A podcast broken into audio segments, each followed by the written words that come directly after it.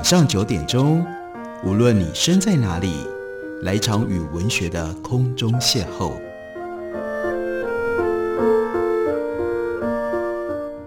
杨照谈书，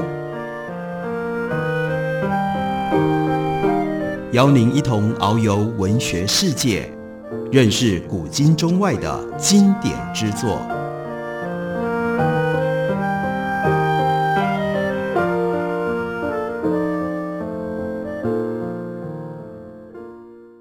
各位听众朋友，大家好，欢迎收听杨照谈书。本节目以台北广播电台 FM 九三点一，每个星期一到星期五晚上九点为大家播出。我是杨照。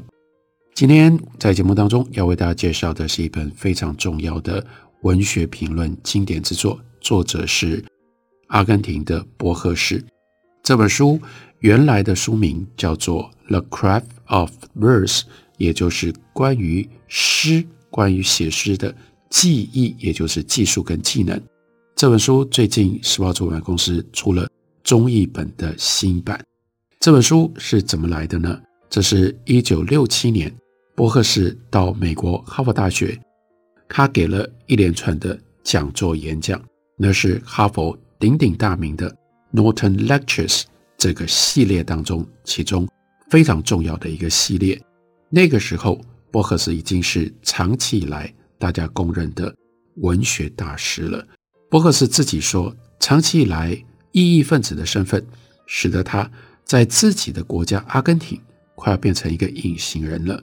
不过，他在北美洲的同代作家却认定他注定是要成为流传后世的名家。至少到目前为止，这件事情是正确的。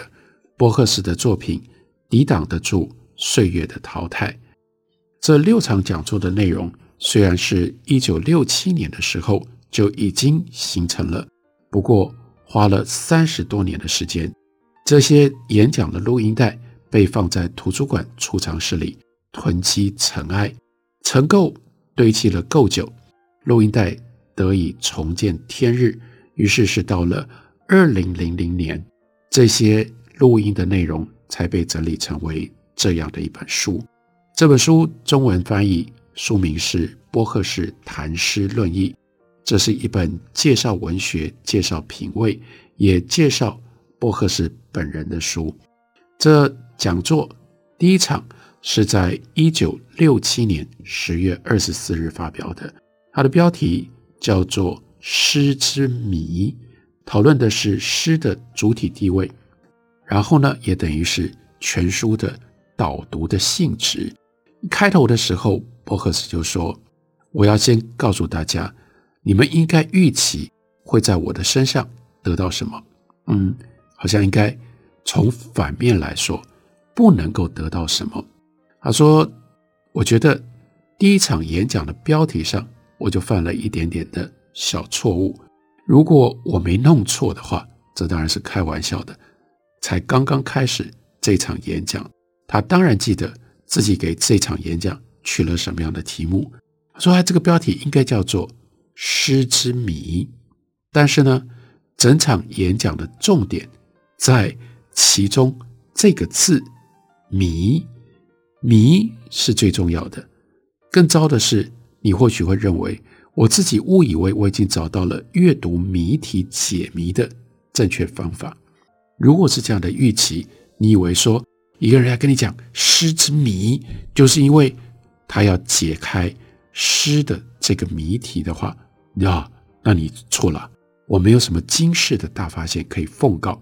我自己的大半辈子都花在阅读、分析、写作，或者是他又是带有幽默感，然后呢自嘲地说：“哎呀，也许不是写作，只是试着让自己写作，并且呢享受阅读、分析、写作。”他说：“我发现最后一项。”也就是 enjoy 享受才是最重要的，享受人生得到的最后结论是我要在诗里面小酌一番。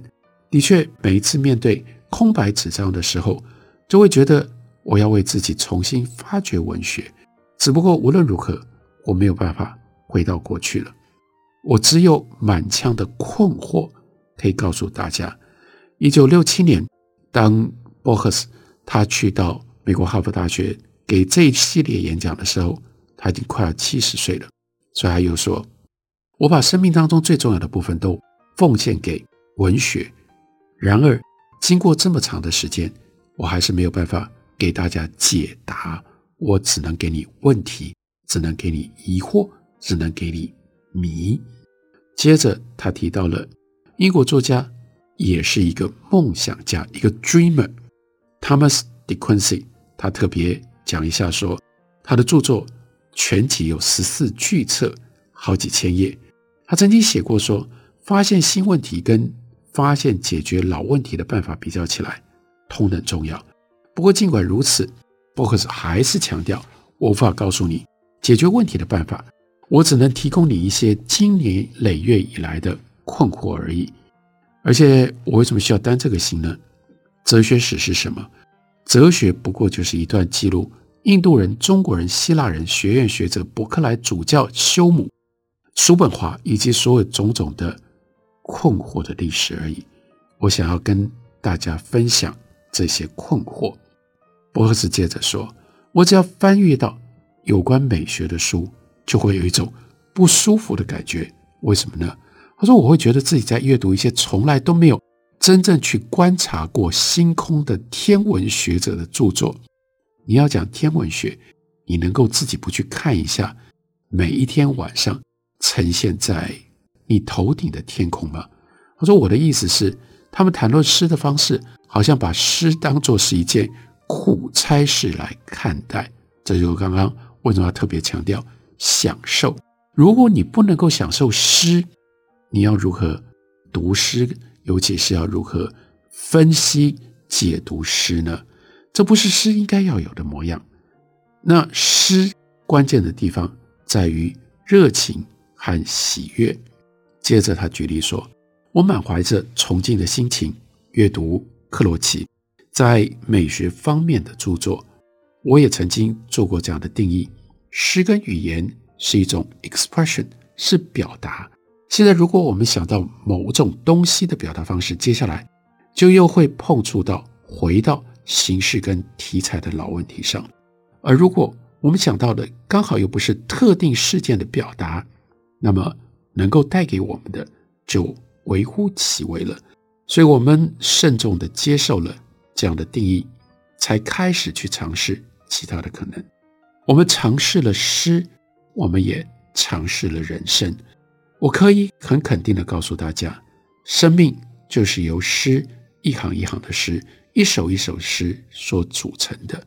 这句话关键的重点是：诗不是外来的，不是我们把生命写成诗，诗就是生命，生命就是诗。而且诗和生命一样无所不在，诗就埋伏在街角的那一头，随时可能扑向我们。现在我们很容易陷入到常见的误解，比如说我们会觉得。如果我们读的是荷马，荷马的史诗，或者我们读的是但丁的神曲，或者呢，我们读的是莎士比亚的《马克白》，我们就是在读诗。其实书本只不过是诗的表达形式而已。他又提到了 Emerson，Emerson 在某个地方讲过，图书馆是一个魔法洞窟，因为在那里面住满了死人。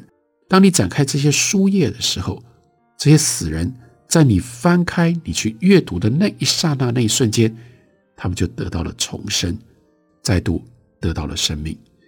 刚刚前面他有提到，伯克莱主教他曾经写过：“苹果的滋味不在苹果本身，因为伯克莱主教是一个极端的主观主义者，他的主张是唯心主义，也就是我们永远没有办法。”超越我们的感官，真实的去感受这个世界，所有的这个世界跟我们的关系，一定要透过感官才有办法和我们有所连接。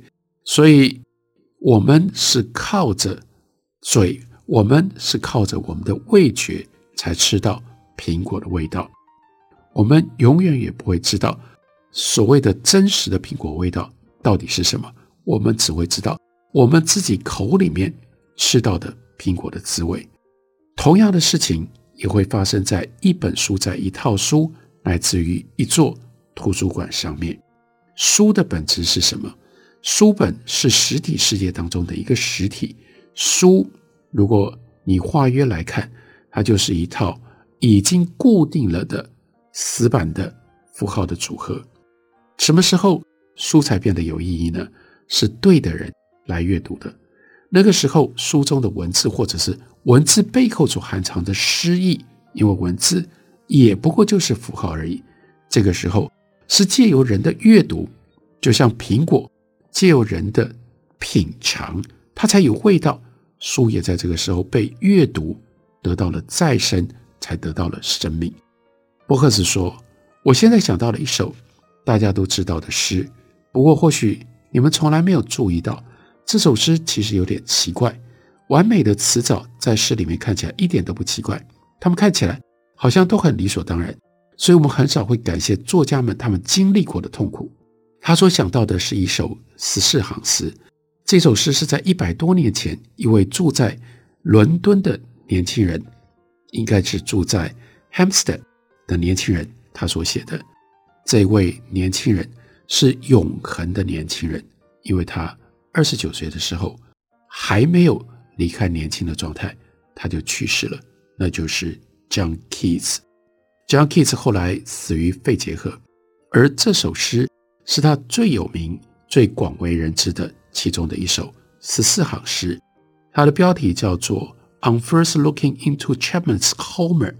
波赫士他说：“我三四天前我在准备这场演讲的时候，就想到了这个点子。”这首诗奇怪的地方就在于，它内容用诗写读诗的经验。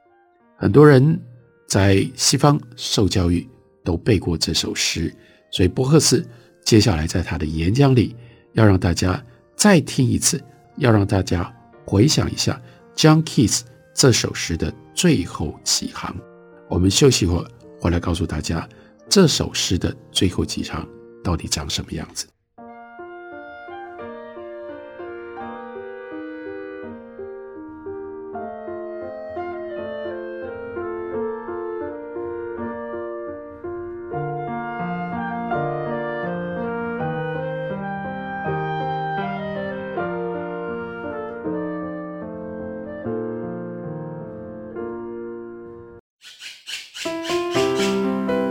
大家好。我是刘克襄，亲近自己的城市，找回城市的温暖。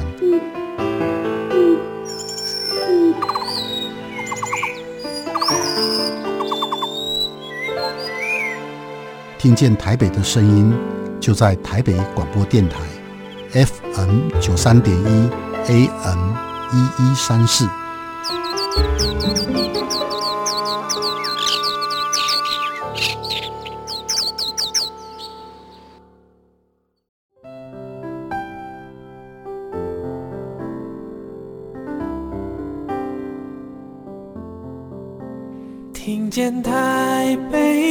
的声音，拥有颗热情的心，有爱与梦想的电台，台北广播 FM 九三点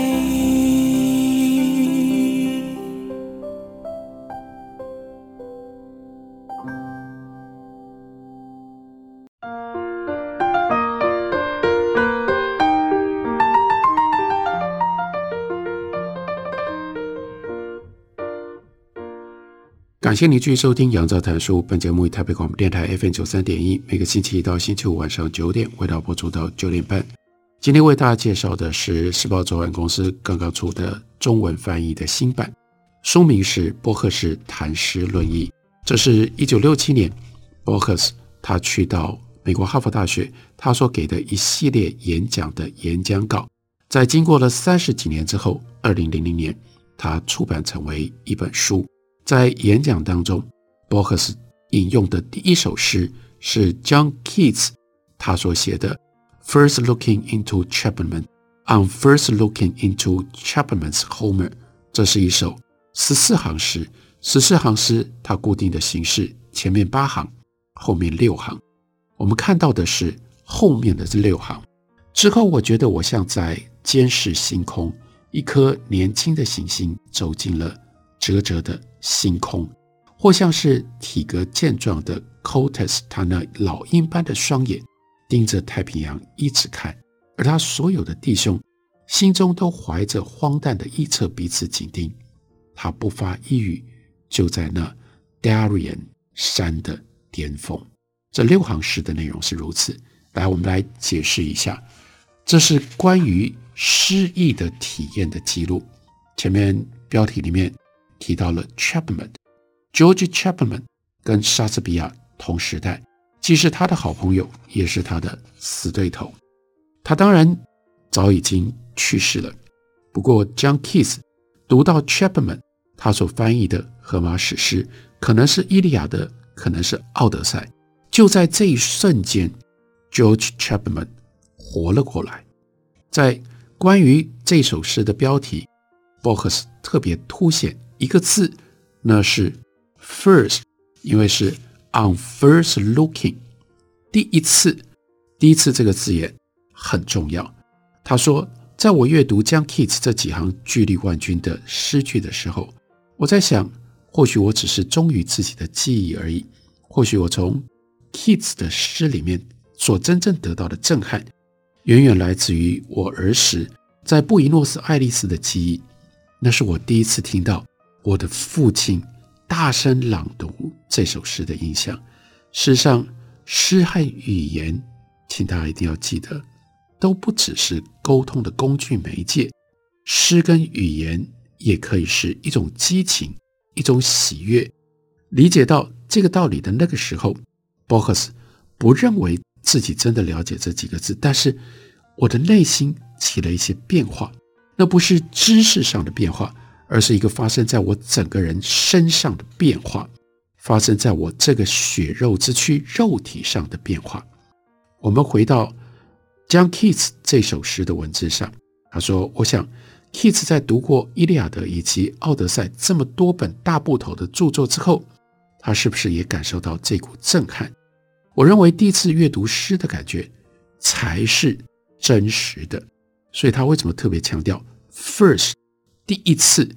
因为之后我们就很容易自我沉溺在这样的感觉当中，一再让我们的感官感受和我们的印象重现。不过这种情况可能是单纯的忠于原味，有的时候只是记忆的恶作剧。也可能是我们搞不清楚这种热情，是我们现在有的，还是在从前所感受过的。因此，我们也可以说，每次读诗都是新奇的体验。每一次我阅读一首诗的时候，这种感觉又会再度浮现。这就是诗。接下来，他讲了一个听来的故事。他说，美国画家惠斯勒，他有一次呢，到巴黎的咖啡厅。那里有人正在讨论遗传、环境、当代政治局势等等，会影响艺术家这种观点。惠斯勒他就开口说了：“Art happens，艺术是就这样发生，也就是艺术怎么来的？你们在那里讲的头头是道，说了这么多，但是我作为一个艺术家，我的艺术的体验。”是，art happens，再简单不过。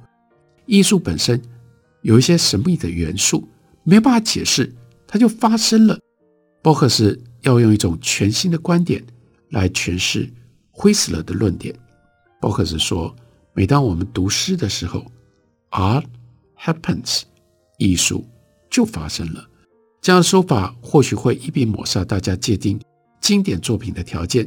好像说经典作品一定要历经时间的淬炼，一定要流传久远，而读者也一定永远可以从中间找寻到美。